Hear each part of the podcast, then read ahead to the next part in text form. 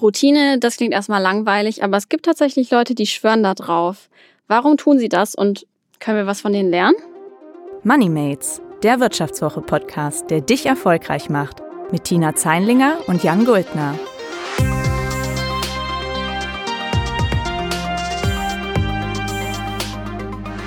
Herzlich willkommen zu Moneymates. Mein Name ist Jan Guldner, ich bin Redakteur bei der Wirtschaftswoche. Und ich bin Leonie Tavianatzel, ich bin Volontärin bei der Wirtschaftswoche. Normalerweise hätte euch an dieser Stelle jetzt unsere Kollegin Tina Zeilinger begrüßt. Heute ist an ihrer Stelle Leonie hier. Schön, dass du da bist. Hi. Und wir haben uns heute auch mal was richtig Aufregendes überlegt, über das wir gerne sprechen würden. Festhalten, Routine.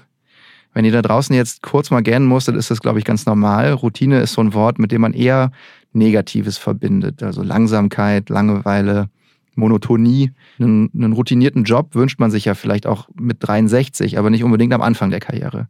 Aber das meinen wir heute eigentlich gar nicht.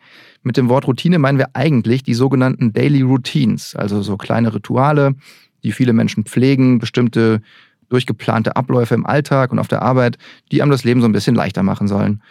Und warum euch solche Routinen im Job und auch im Privatleben helfen können und wie man sich sowas antrainieren kann, Darüber wollen wir heute sprechen. Leonie, hast du eigentlich bestimmte Routinen? Mm, nee, ich würde sagen, ich bin eher nicht so der riesige Routinemensch, weil nicht umsonst mache ich Journalismus und habe mir diesen Beruf auch so ausgesucht, dass ich eben jeden Tag was anderes machen kann und irgendwie so sehr unroutiniert leben kann. Aber wenn ich jetzt ganz, ganz tief in der Routinenkiste graben müsste, würde ich sagen, ich stehe seit einigen Jahren immer um 6 Uhr auf. Das heißt, man könnte theoretisch sagen, das ist eine Routine, oder? Würde ich unterschreiben, absolut. Okay. Weil irgendwann ist mir mal aufgefallen, dass es schrecklich ist, wenn man immer zu unterschiedlichen Zeiten aufsteht und dann immer so furchtbar müde ist. Deswegen habe ich angefangen, immer zur gleichen Zeit aufzustehen und dann einfach meinen Morgen so gemütlich zu machen, wie ich mir das vorstelle. Und das finde ich eigentlich ganz schön und würde ich auch so weiterführen, diese Routine. Mhm, 6 Uhr morgens ist ja auch jetzt gar nicht so unbedingt super spät. Also das wäre für mich dann noch gar nicht so gemütlich. Mein Wecker klingelt immer um sieben. Ist jetzt auch, würde ich sagen, nicht, nicht super äh, spät, aber äh, ich kann zumindest ein bisschen ausschlafen. Aber eben jeden Tag um sieben, also vielleicht auch ein bisschen Routine. Und ich habe das Gefühl, vor Corona, wenn ich so zurückdenke, hatte ich eigentlich auch so eine Art Routine. Also da bin ich um halb acht aufgestanden, dann sofort Radio an, duschen, Kaffee machen, zum Bahnhof laufen. 8.37 Uhr fährt die Bahn.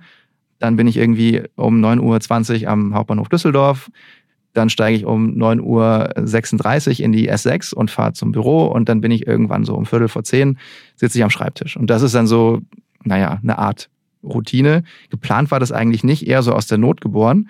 Aber ich habe jetzt gedacht, so in Vorbereitung auf diesen Podcast, oder wir hatten das eigentlich gemeinsam überlegt, ehrlicherweise, ne, ob man mal so eine Art Routine einführt.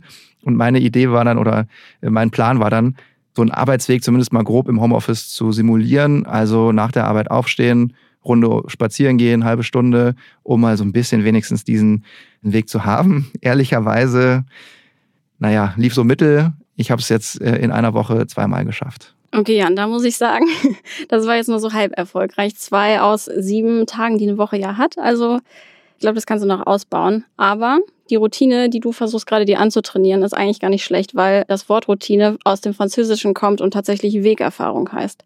Das heißt, wenn du spazieren gehst, machst du wirklich den Inbegriff der Routine, nämlich eine Wegeerfahrung.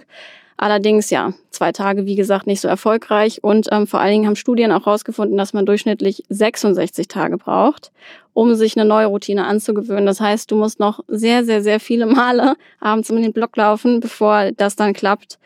Und teilweise brauchen Routinen auch acht Monate, sodass man sich die angewöhnt hat. Insofern, ja, leg mal los. Oh Mann, ich will jetzt ja nicht das Schicksal äh, herausfordern, aber ich hätte jetzt vielleicht sogar gedacht, in acht Monaten haben wir den ganzen Kram hinter uns, aber keine Prognosen über Pandemien hier.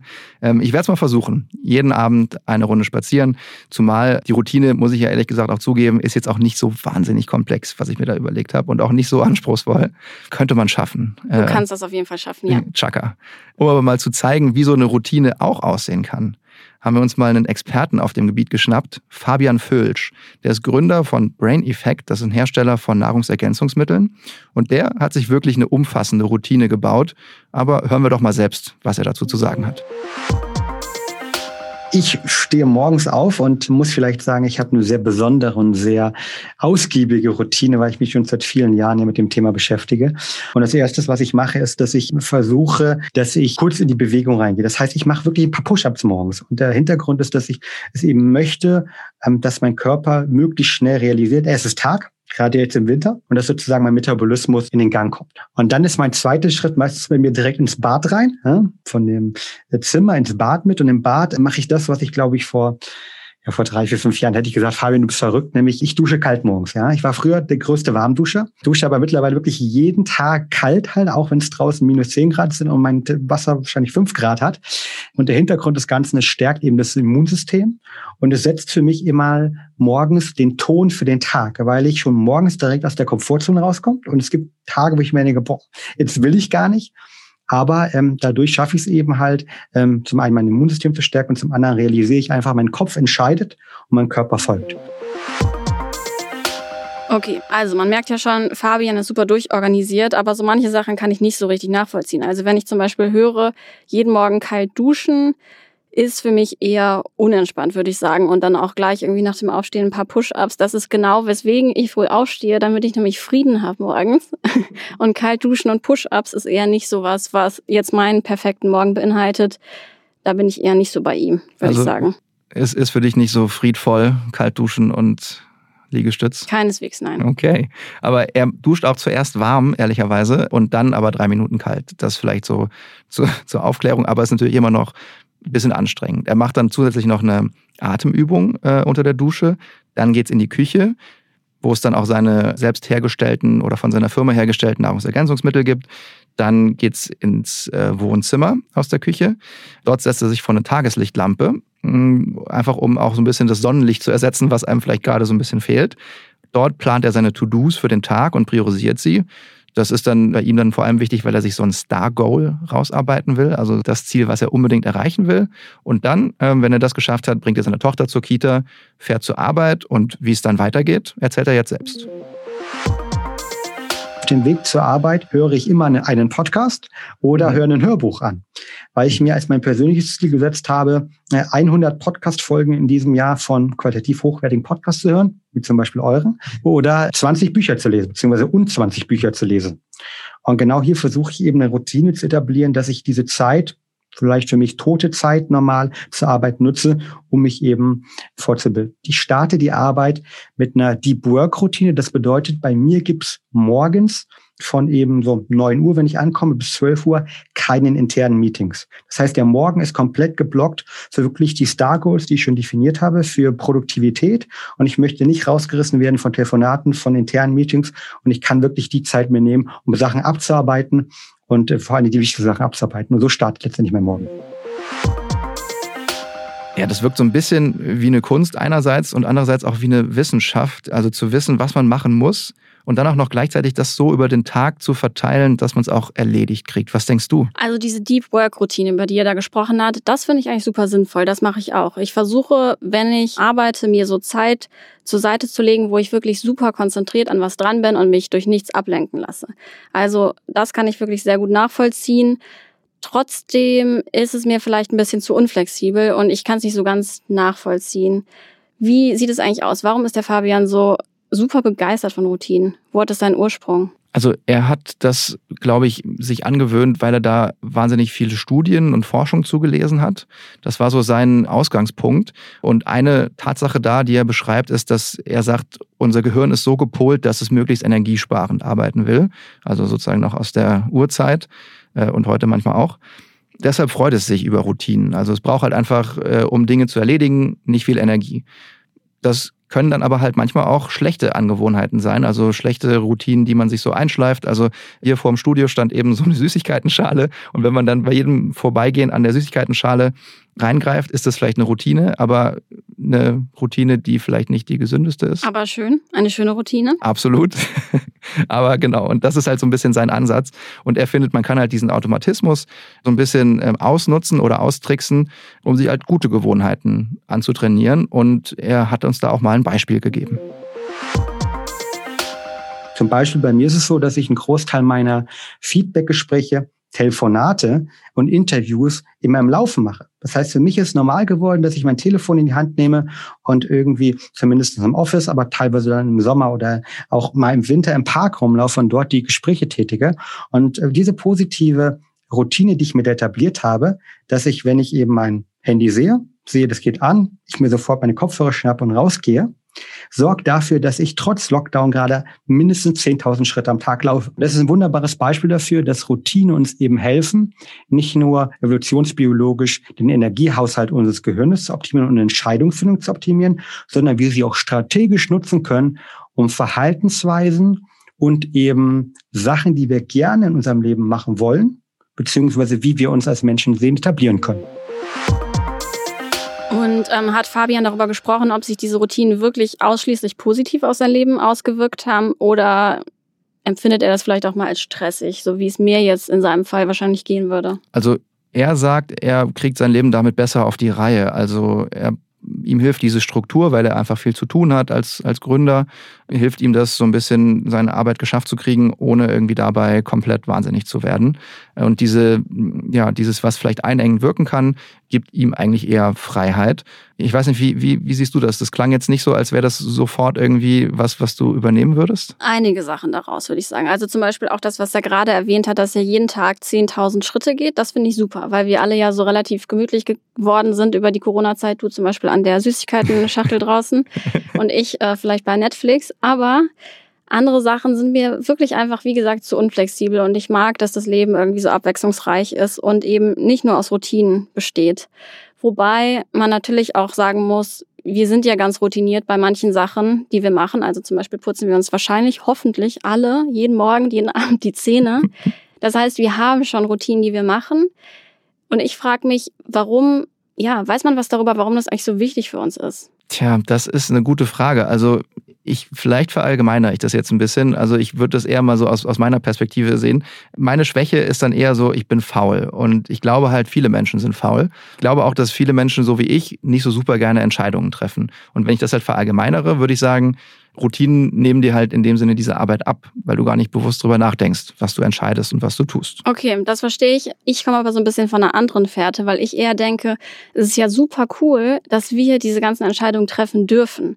Also, wenn man jetzt zum Beispiel daran denkt, wieder an unseren Beruf. Wir sind Journalisten und wir haben uns dafür ja irgendwann mal entschieden. Das heißt, wir gehen zwar jeden Tag zur Arbeit und das ist irgendwie eine Routine, aber auf der anderen Seite prinzipiell irgendwann haben wir die Entscheidung getroffen. Und das finde ich super, weil das ja irgendwie das Leben so besonders macht. Und wenn ich aber an die kleinen Sachen denke, also wie zum Beispiel, was möchte ich zum Mittagessen, was möchte ich zum Nachmittagessen, was möchte ich zum Abendessen, ja, das ist mir dann vielleicht so ein bisschen zu viel. Also da kann ich verstehen, dass es Sinn macht, das dann so total routiniert zu machen. Bei anderen Sachen möchte ich aber gerne weiter mich entscheiden. Das soll dir auch keiner nehmen, absolut. Ähm, und wenn es euch da draußen anders geht als mir zum Beispiel bei diesen Routinen und bei meiner Faulheit, Gratulation. Äh, aber ich muss sagen, es ist tatsächlich so, ist jetzt auch nicht empirisch sofort belegt, glaube ich, aber das Gefühl ist doch sehr stark. Mm, wir müssen halt heute auch mehr Entscheidungen treffen als vielleicht noch früher. Also es gibt irgendwie tausend verschiedene Sachen, die man irgendwie, wir sprachen eben über Netflix, so viele Shows, allein diese Entscheidungsarbeit, die man sich da manchmal macht, wenn man da eine Routine hat, die einfach sagt, ich gucke einfach das oder so, äh, dann wäre das vielleicht ein bisschen einfacher oder es gibt viel mehr Möglichkeiten, was man zu essen hat, was man hört auf dem Weg zur Arbeit, zum Beispiel ein Podcast oder was auch immer. Und all diese Dinge, glaube ich, äh, führen halt dazu, dass man am Ende dann doch sehr viel mehr Entscheidungen treffen muss, als vielleicht noch vor, weiß ich nicht, 20 Jahren. Mhm, das stimmt. Bei Netflix ja, also ich meine, man kennt das, man kennt das ja so, dass man wirklich sehr viel Zeit damit verbringt, sich so durch die neuen Serien zu wühlen oder die neuen Filme und dann findet man am Ende doch nichts. Da wäre es einfacher, wenn die Entscheidung schon für einen getroffen wäre. Aber auf der anderen Seite ja, man will sich ja auswählen, was man gucken will. Wie, wie würdest du es besser machen? Ja, das ist die Frage. Also genau, man, man, wenn man die Wahl hat, dann fühlt man sich danach auch blöd, wenn es einem quasi abgenommen wird. Absolut. Ja, aber ich habe gelesen aus diversen Quellen, dass es rund 35.000 Entscheidungen sind, die wir jeden Tag fällen müssen. Das heißt, manche großen Entscheidungen, die nehmen wir wahr, andere sind ganz trivial. Also wie zum Beispiel, gehe ich nach links oder nach rechts jetzt um den Baum herum. Aber ja, man macht sie und das ist glaube ich, echt anstrengend. Absolut. Also Hauptsache nicht geradeaus in den Baum rein. Das wäre das wäre die falsche Entscheidung. Aber egal diese Probleme, das sind halt Dinge, die, glaube ich, mittlerweile Psychologen auch ein Wort dafür entwickelt haben. Decision Fatigue, also diese Entscheidungsmüdigkeit, die sich einstellt, wenn man halt so viele kleine Dinge zu entscheiden hat. Also sei es dann eben im Alltag oder äh, vielleicht auch bei der Arbeit. Und das führt aber dann dazu, dass man halt bei den, bei den großen Fragen, die du eben auch ansprachst, dass man dann halt auch so ein bisschen äh, genervt ist von Entscheidungen, dass man dann denkt, jetzt muss ich schon wieder hier was entscheiden. Dabei wäre es diesmal wirklich wichtig, was zu entscheiden und darunter leidet dann auch so ein bisschen die Qualität.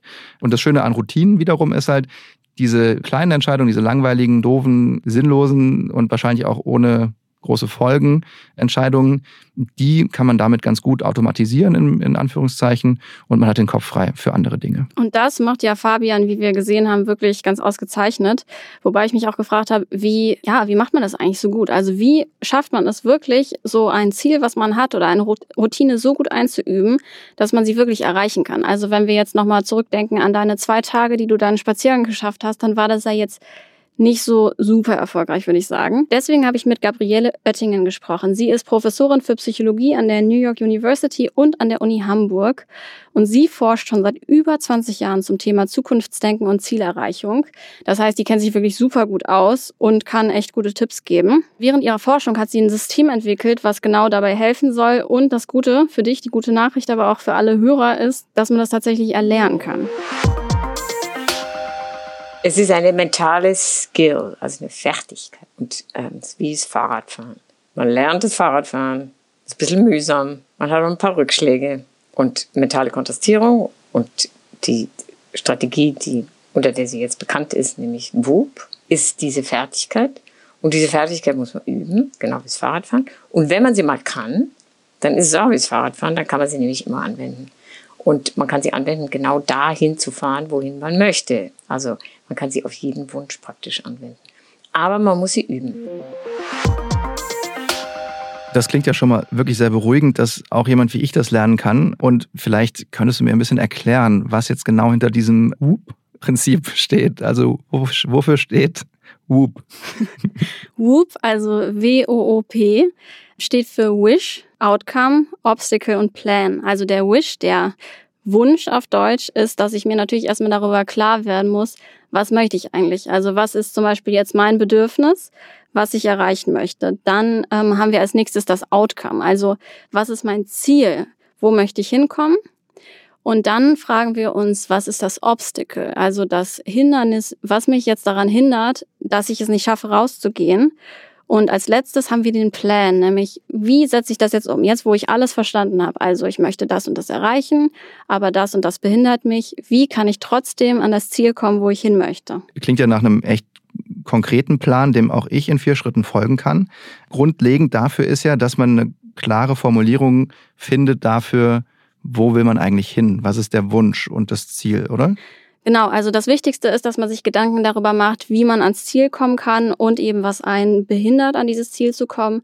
Allein der Wunsch, den du jetzt zum Beispiel verspürst, vielleicht spazieren zu gehen und so deinen Arbeitsweg nachzuvollziehen, das reicht nicht. Wenn Sie sich in eine gute Stimmung versetzen wollen, dann hilft positives Zukunftsträumen und Zukunftsfantasien natürlich schon. Wenn es aber darum geht, die Zukunftsträume zu realisieren und in die Wirklichkeit umzusetzen, dann ist das reine positive Denken ein Problem. Warum? Erstmal, wie haben wir das gezeigt? Wir haben gefunden, beispielsweise in allen Bereichen, also im Gesundheitsbereich, im professionellen Bereich, im interpersonellen Bereich, ähm, je positiver die Personen über die Zukunft nachgedacht haben oder geträumt haben, desto weniger Anstrengung haben sie in die Erfüllung dieser positiven Zukunft gesteckt und desto weniger erfolgreich waren sie. Das ist natürlich für so sonnige Optimisten wie uns jetzt ein bisschen schade, dass einfach nur der positive Gedanke nicht hilft. Aber was heißt das denn jetzt für mich? Wie kann ich das konkret anwenden? Ja, da gibt sie tatsächlich ganz konkrete Tipps, wie du eben deinen Wunsch in eine Gewohnheit umwandeln kannst. Von alleine geht das, wie die meisten Dinge im Leben nämlich nicht wenn man mal die Ausreden alle weglässt. Was ist es denn wirklich, was mir da am Weg steht? Mit ein bisschen Humor kommen Sie da schon hin. Wenn Sie sich nicht ganz so ernst nehmen, werden Sie auch sehen, ha, das ist es, was da mir im Weg steht. Und das identifizieren Sie und fassen Sie dann kurz zusammen. Das ist Ihr wichtigstes inneres Hindernis. Und dann stellen Sie sich dieses Hindernis, wie das kommt, stellen Sie sich mal so richtig vor. Sie sagen einfach, okay, was könnte ich tun, um diesem Hindernis beizukommen, um das zu überwinden? Und dann identifizieren Sie ein Verhalten oder einen Gedanken, den Sie sich sagen können, um dieses Hindernis zu überwinden. Und dann machen Sie einen ganz einfachen Plan. Sie sagen dann, wenn das Hindernis auftritt, dann stellen Sie sich das Hindernis vor. Dann werde ich, und dann stellen Sie sich das Verhalten oder dass Sie sich diesen Gedanken sagen vor. Okay, also das kann ich ja jetzt wirklich direkt bei mir anwenden. Wenn ich jetzt drüber nachdenke, was könnte mich vom Spaziergang abhalten? Es ist kalt draußen, es regnet, vielleicht gehe ich alleine und es ist dunkel. Also es sind so ein paar Dinge irgendwie, wo ich dann so denke, eigentlich doch keinen Bock rauszugehen. Ja, du beschreibst exakt meinen Morgen. Ich habe heute Morgen die falsche Bahn genommen und musste dann im Dunkeln hier hinlaufen. Und ich bin richtig nass geworden, weil es doll geregnet hat. Also ja, das war nicht so schön. Aber ich würde dir zum Beispiel empfehlen, nimm doch vielleicht einfach mal wen mit oder so. Dann musst du das nicht alleine machen. Und dann hast du auch so die Verbindlichkeit, dass du das mit wem abgesprochen hast. Ja, könnte das was für dich sein? Ich frage mal meine Frau, die hat bestimmt auch Zeit und muss auch mal wieder raus. Und ich könnte mir vorstellen, ich kaufe mir einfach eine Taschenlampe, dann ist es nicht ganz so dunkel. Genau, kauf dir mal eine schöne Taschenlampe. das wird bestimmt super.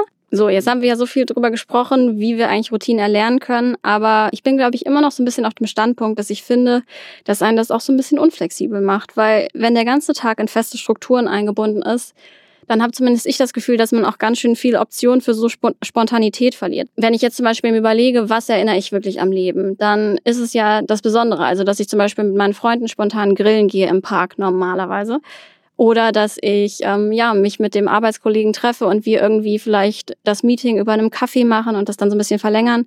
Insofern, das würde mir, glaube ich, fehlen. Geht mir ähnlich, verstehe ich auch echt gut. Das sind dann so die, die Momente, die einem wirklich in Erinnerung bleiben und weshalb vielleicht auch so sehr routinierte Corona-Wochen einem dann so vorkommen, als wären sie irgendwie äh, ein Tag oder eine Woche gewesen. Dabei sind es jetzt halt irgendwie auch schon fast weiß ich nicht, neun Monate. Ein möglicher Kritikpunkt wurde mir auch noch von einem Forscher gesagt bei einer anderen Recherche, der sagte, Routinen sind ja eigentlich Automatismen. Die lassen uns Menschen dann so handeln wie Maschinen, ohne vorher irgendwie wirklich drüber nachzudenken. Also sobald Zeitpunkt X erreicht ist, mache ich Y oder wenn äh, Trigger X passiert, mache ich Y, so in die Richtung. Ne? Und wenn das alles so durchgeplant ist, fehlt aber eben auch so ein bisschen das Chaos und der Leerlauf, um halt wirklich kreativ zu sein. Und sein Argument war da halt so, dieses Routinen abarbeiten, das werden eben Maschinen immer besser können als wir. Deshalb müssen wir uns so ein bisschen halt darauf besinnen, was ist eigentlich irgendwie das Menschliche. Und das wäre dann halt eben Kreativität. Und deshalb sollten wir uns nicht komplett diesem maschinellen Handeln und Denken unterordnen. Ist natürlich jetzt sehr groß gedacht, aber. Aber das finde ich schon mal ganz beruhigend, weil ja äh, Routine oft auch was von Effizienz beinhaltet, aber dass es irgendwie auch andere Sichtweisen darauf gibt. Wenn wir das jetzt festhalten, dann können wir sagen, Routine bringt einem was, wenn man dadurch zum Beispiel strukturierter werden will, aber uns beiden im Großen und Ganzen gedacht fehlt so ein bisschen die, die Möglichkeit, Entscheidungen für neue Dinge zu treffen, halt kreativ zu sein, wie du es gesagt hast. Und vielleicht ist es uns auch ein bisschen langweilig, korrekt? Ja, ich finde, das kann man gut so zusammenfassen. Und man muss natürlich sagen, Leute wie Fabian gehen total in diesen Routinen auf. Was er aber auch sagt, ist, wenn sich sein Leben ändert, passt er auch seine Routine an. Also es ist nicht so, dass sein Leben dieser Routine immer sklavisch folgt, sondern die Routine seinem Leben folgt. Und was dazu noch kommt, man müsste sich eigentlich auch bewusst sein, dass es eh schon Routinen gibt, denen man folgt, die man aber vielleicht nicht so richtig bemerkt. Also in meinem Fall, ich klappe den Laptop zu, gehe auf die Couch. Ist eine Routine in gewisser Weise. Ich könnte die Routine erkennen und merken, ist jetzt vielleicht nicht das geilste Ergebnis, sondern ich gehe einfach dann äh, dahin und sage, Laptop zu, Schuhe an, raus. Und dann habe ich halt quasi so ein bisschen äh, diesen Gedanken aufgegriffen. Das ist auch eine kleine Routine, die ich dann abgewandelt habe. Ich kann mir auch vorstellen, dass es vielleicht einfacher ist, wenn du schon eine Art Routine hast, nämlich dass du jetzt auf die Couch gehst und du die halt so ein bisschen abwandelst, dass es nicht so schwer ist, als wenn du es zum Beispiel vollkommen neu erlernen müsstest. Und wenn du dann halt sowas wie den Spaziergang so vollkommen automatisiert hast, dann wird es dir in Zukunft immer leichter fallen und irgendwann merkst du es gar nicht mehr. Das habe ich ja auch schon bei mir selbst bemerkt. Dadurch, dass ich immer um 6 Uhr aufstehe, ist mein Körper auch dann gewöhnt, um 6 Uhr aufzustehen und ich finde es gar nicht so tragisch. Dennoch muss ich sagen, mein ganzes Leben durchstrukturieren mag ich nicht. Das kann ich nachvollziehen und ich glaube, an diesem Punkt haben wir jetzt auch das Thema Routinen ganz gut, vielleicht nicht abschließend, aber ausführlich erörtert. Vielen Dank an euch da draußen fürs Zuhören und dir, Leonie, vielen Dank auch, dass du dabei warst. Danke, dass ich dabei sein durfte. Nächste Woche bin ich ja schon wieder da. Was denkst du, könnte man da vielleicht schon von einer Routine sprechen? Es ist der Anfang. Es ist der Anfang einer Routine. Und äh, bevor wir euch jetzt gehen lassen, haben wir noch zwei kleine Präsente für euch. Erstens hört ihr gleich natürlich wieder die Finanztipps unserer Börsenboomer aus der Geldredaktion der Wirtschaftswoche. Und ihr könnt euch ein kostenloses Probeabo der Wirtschaftswoche schießen, also für das Magazin, für das Leonie und ich arbeiten. Wenn ihr auf vivo.de slash code den Code MON-EY2-021 eingebt, bekommt ihr die digitale und die gedruckte Version der Wirtschaftswoche für vier Wochen kostenlos statt für 29,99. Tschüss und bis zum nächsten Mal. Geldanlage kann auch zur Routine werden. Man muss nur den ersten Schritt mal wagen und mal einen Fondssparplan einrichten. Das geht mittlerweile online sehr zügig. Und das führt dann dazu, dass der Anleger sich einen Fonds auswählt und die Summe, die er monatlich in diesen Fonds investieren möchte, festlegt und schon läuft der Vermögensaufbau. Und in den ersten Jahren lässt man das einfach laufen. Man schaut gar nicht mehr hin. Und die Anlagesumme, die man festgelegt hat, kann man dann anpassen, wenn man vielleicht das Gefühl hat, oh, das war vielleicht zu ambitioniert, so viel kann ich monatlich doch nicht entbehren und brauche es für meine Ausgaben, dann verringert man einfach die Summe oder man reißt sich bei seinen Ausgaben zusammen. Und damit das Investieren selber nicht zu langweilig wird, kann man einen Fonds oder einen Indexfonds, also sogenannten ETF wählen und nimmt einfach das, was einen interessiert, was auch zu der täglichen Routine passt. Also wer gerne vor Videospielen sitzt, der hat die Möglichkeit, einen Fonds zu wählen, der in Unternehmen aus dieser Branche investiert. Wer ein Haustier hat und dafür ständig Futter kaufen muss, für den äh, lohnt es sich vielleicht nach einem Fonds zu suchen, der in diese Branche investiert. All das gibt es. Es gibt äh, Investments für Cannabis, für Technologien, Innovationen in sämtlichen Industrien, für grüne Energie. Und ich schlage jetzt mal einen Fonds für Risikobereite vor, mit dem ich mich in der vergangenen Woche auch in der Wirtschaftswoche beschäftigt habe. Dabei geht es um den FunEgg Video Games and Esports ETF. Der Bereich Video Games war in den Schlagzeilen, weil dort hatten sich ja Privatanleger und Hedgefonds miteinander angelegt und die Aktie des Videospielhändlers GameStop sehr volatil werden lassen. Die war sehr, sehr stark gestiegen um über 1000 Prozent, aber auch dann wieder sehr, sehr stark abgestürzt. In diesem FunEgg ETF, den ich jetzt empfehle, steckt GameStop gar nicht drin. Die haben keine Händler dort, sondern wirklich nur Entwickler von Videospielen wie etwa Electronic Arts oder den chinesischen Online-Riesen Tencent, zu dem Spieleanbieter wie Epic Games gehören zum Teil.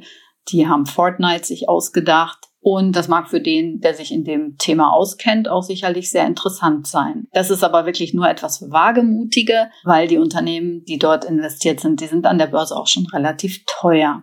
Wer es etwas weniger spektakulär möchte und eher ruhig und mit Renditen um die drei bis fünf Prozent jährlich auf lange Sicht auch zufrieden ist, der gleichzeitig aber auch nachhaltig anlegen möchte. Für die Anleger gibt es vermögensverwaltende Fonds und ich würde jetzt vielleicht mal empfehlen, den von der GLS Bank aus Bochum namens GLS Bank Klimafonds.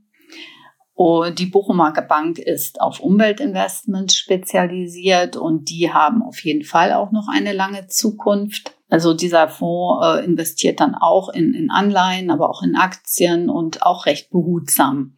Gut, dann nach ein paar Sparjahren, wenn ich so einen Sparplan eingerichtet habe, schaue ich mir mal an, was da rausgekommen ist. Sobald ich eine größere Summe zusammen habe, muss das auch zu einer Routine werden, dass ich das Depot regelmäßig überprüfe.